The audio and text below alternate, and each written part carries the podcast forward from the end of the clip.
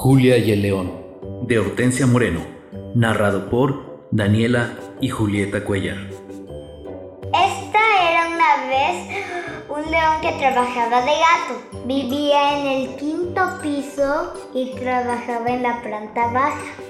Todos los días tenía que bajar la escalera larguísima, agarradito del barandal porque tenía vértigo. Llegaba a su, a su empleo a tiempo y predispuesto, aunque el traje de gato estaba muy gastado y le quedaba un poco chico. Por las costuras empezaba a asomarse su piel de león.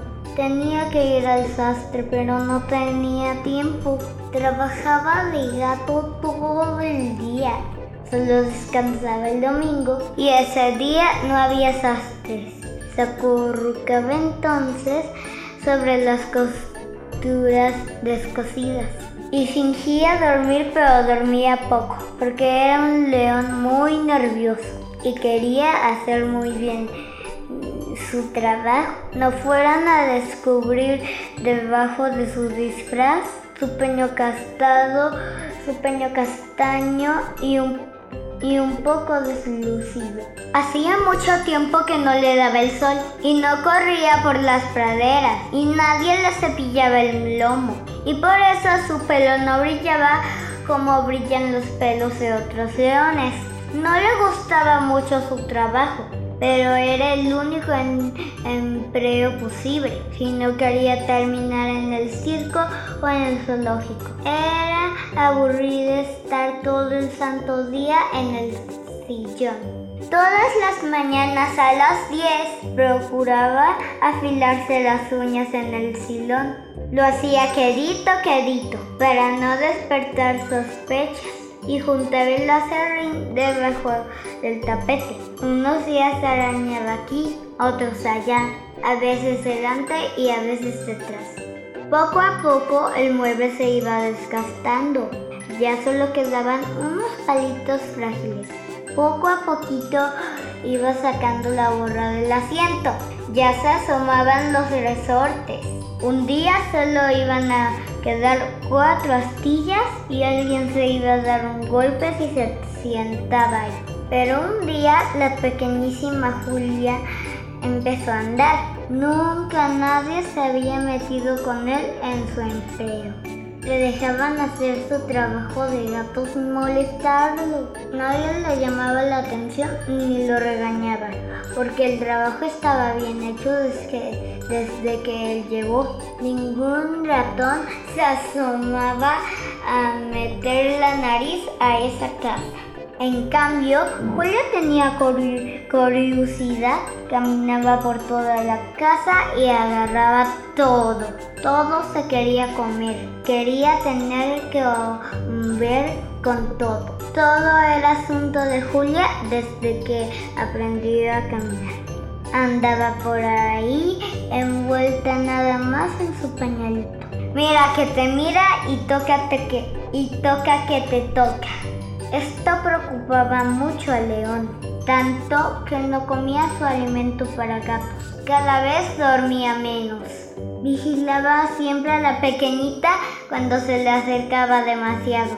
Se incorporaba con un bostezo de gato y daba un brinco enorme hasta la repisa del rincón, donde nadie podía alcanzarlo. Pero esa repisa era horrible.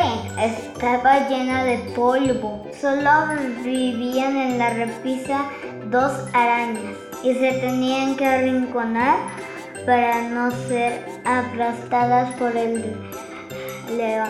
Era una repisa incómoda. Al sillón se le asomaban las puntas en los resortes.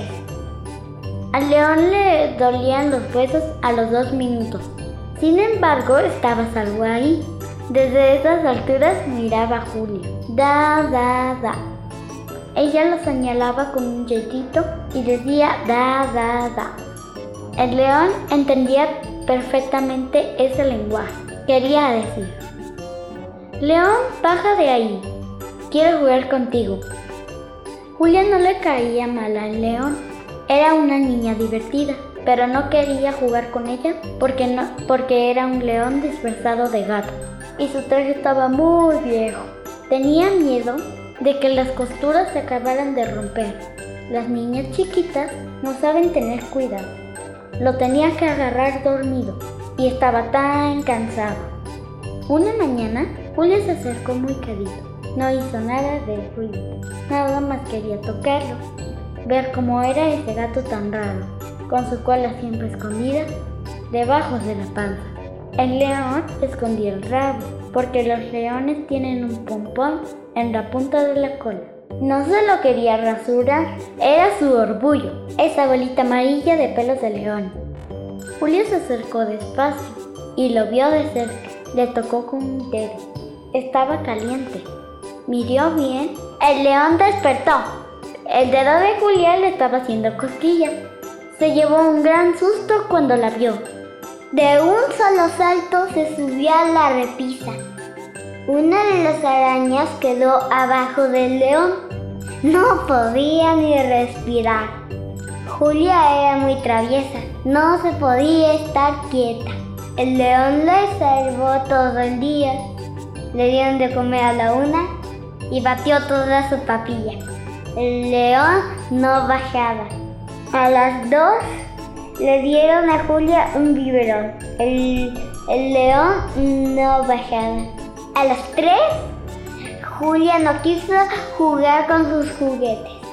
Señalaba con su dedito hacia la repisa.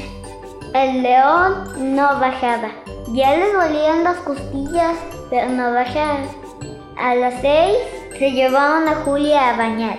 El león bajó, todo maltrecho y polgoso. Checó su tarjeta y se fue a dormir. Pero la preocupación no lo dejaba dormir. Estaba pensando que lo iban a descubrir. Ya no iba a poder trabajar ahí. Iba a tener que irse a buscar otro trabajo en el circo o en el zoológico. Y si no encontraba trabajo, se iba a quedar en la calle y se iba a mojar con la lluvia. Estaba muy triste. A la mañana siguiente, muy tempranito, como todos los días, se levantó el león y se puso su traje de gato. Se peinó dos o tres pelitos, bajó la escalera muy despacio, llegó puntual. Dio dos o tres lengüetazos a su platito de leche y se acostó en el sillón. Julio ya estaba ahí esperándolo. Era tan chiquita que podía esquivarla. Julio se acercaba y el león se iba para allá. Julio lo perseguía y el león brincaba para el otro lado. No tenía gran ganas de subir a la repisa.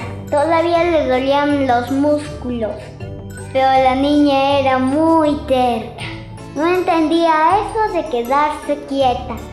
Por fin el león se dejó tocar. Julia enloqueció. El león la miraba esperando a que terminara, esperando a que terminara de jugar. Pero las chiquitas no dejan de jugar. Nunca terminan. Siempre hay que arrancarlas el juego. Y siempre lloran. Siempre se quieren quedar otro ratito. Y otro y otro. Y ahora Julia acababa de descubrir este nuevo juguete peludo.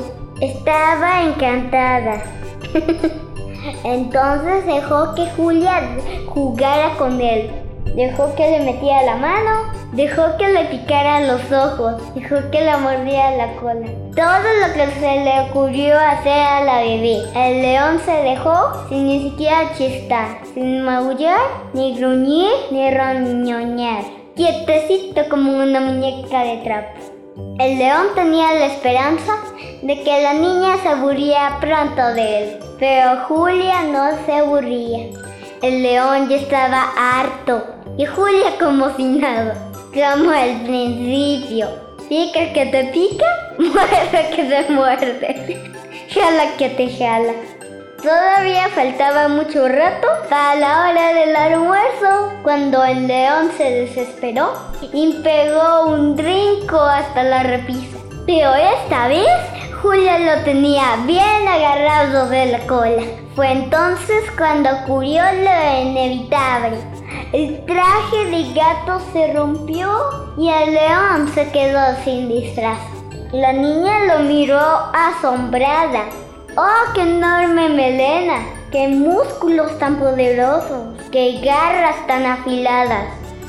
Todo esto lo dijo Julia en su idioma. No sabía hablar español, pero el león la entendió perfectamente bien. Estaba perdido. ¿Qué voy a hacer ahora? Se preguntaba muy triste. Mientras la niña reía por el descubrimiento. Ni siquiera, ni siquiera trató de esconderse en la... pensó. Cuando me vea la mamá de Julia, me dirá, estás despedido. Pero, e, pero eso no ocurrió ese día y no ocurre todavía. Nadie sabe exactamente por qué. Tal vez fue porque ni la mamá ni el papá de Julia habían visto a nunca a un león de verdad. O tal vez fue que no se fijaron. Lo cierto fue que desde aquel día nuestro león ya no tuvo que ir a trabajar disfrazado y Julia pudo jalarle la cola por un pompón sin que nadie se inmutara y vivieron muy felices. Y colorín colorado, este cuento se ha acabado. Si quieres participar contando tu cuento favorito, comunícate al 444-579-5508. Versos pequeños, donde la imaginación no tiene límite.